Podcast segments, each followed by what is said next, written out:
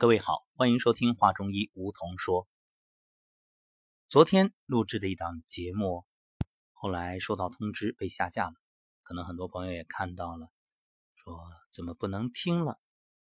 嗯，很遗憾，我其实不是很能理解啊，为什么涉及到能量这个层面的就那么敏感？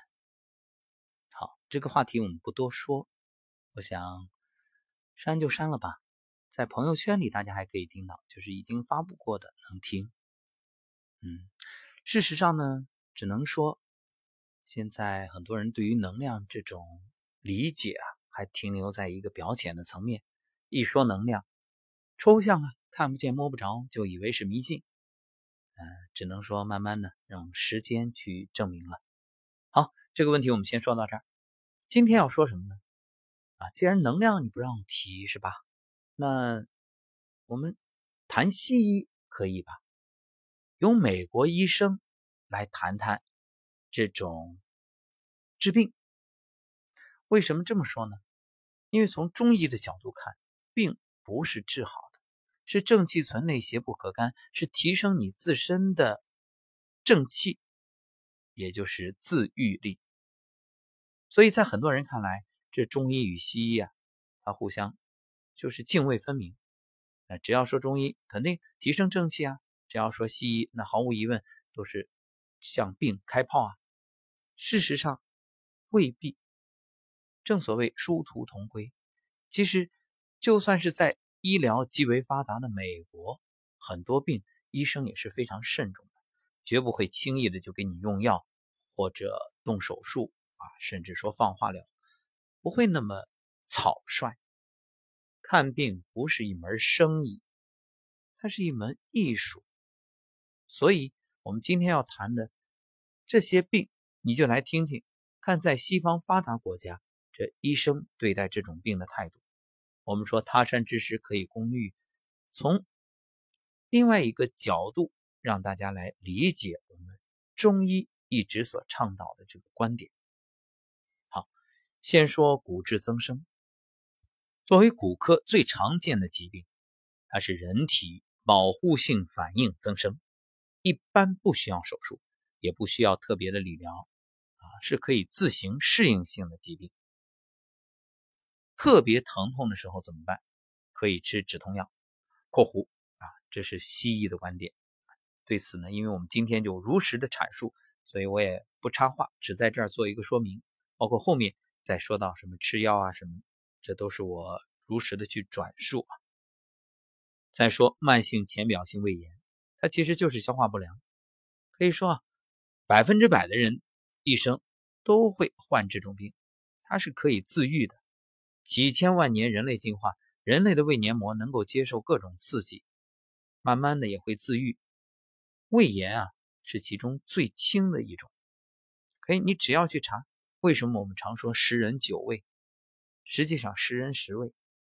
你想每天什么烫的、冰的，你总要有这种接受吧？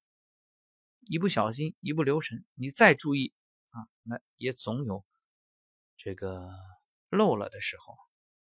所以吃多了或者什么什么的，反正这个肯定会存在。再说甲状腺结节。随着 B 超技术的进步与检查的普及，许多低于一厘米以下的甲状腺结节都可以被发现。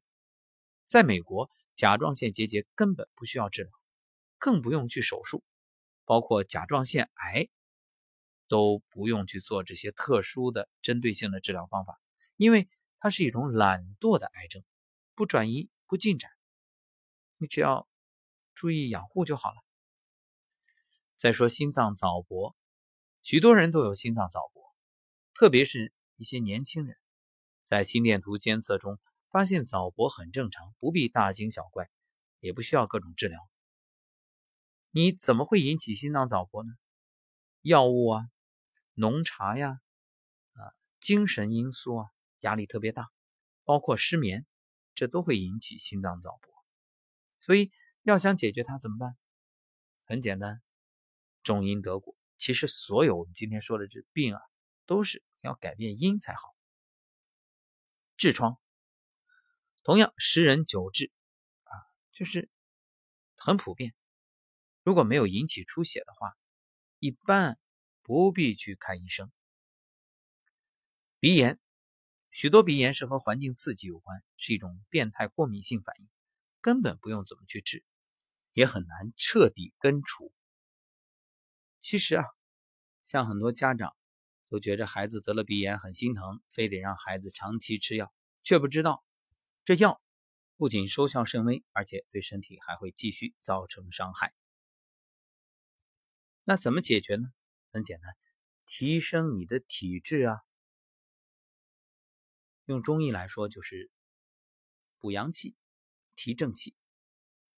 再说关节疼痛，最常见的膝关节疼痛、肩关节、肘关节这种种部位的疼痛啊，其实它都是一种劳损性的疾病啊。如果严重的话，吃止痛药或者电吹风吹吹就能缓解，根本不用去医院。麻烦医生补充一句，上古养生之道的课堂上有很多针对性的方法，这就很简单了啊，手到擒来。再说慢性咽炎，慢性咽炎更多的是一种心理性疾病，很多人感到喉部不适，但其实病理学并没有改变，喝点中药茶饮就可以治疗，根本不必多次检查、输液打针。还要补充一点，其实很多人的慢性咽炎，恰恰就是你从小到大。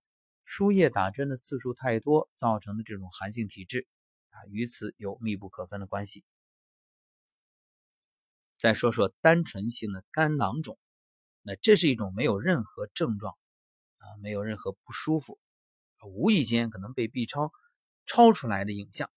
许多人知道之后担心啊，生怕它会转化成肝癌，整天忧心忡忡啊，非得解决它，不然就是一块心病。其实这是肝脏的良性病变，它根本不会有什么损害。当然了，你得注意，你得好好休息，然后少有一些不良的情绪，然后慢慢养回来。另外，不喝酒或者少喝啊，这是要注意的，而不是天天在那害怕。那不仅于事无补，反而呢有害无益。子宫肌瘤。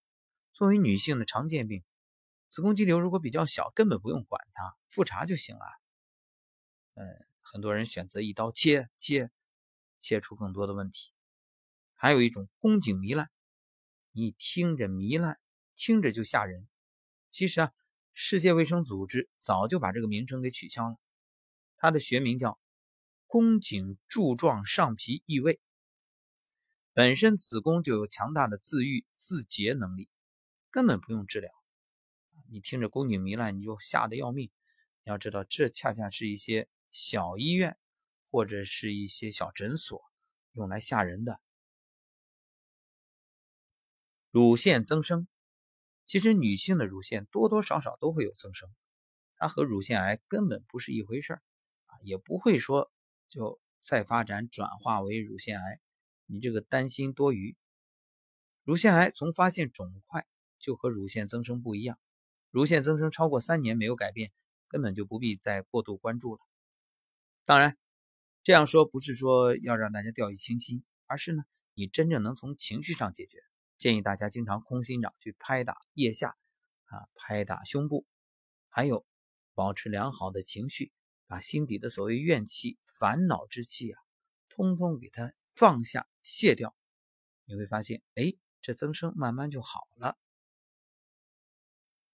好，那么生活当中还有哪些疾病根本不用去治疗，更不要说什么过度治疗了？我们明天接着说。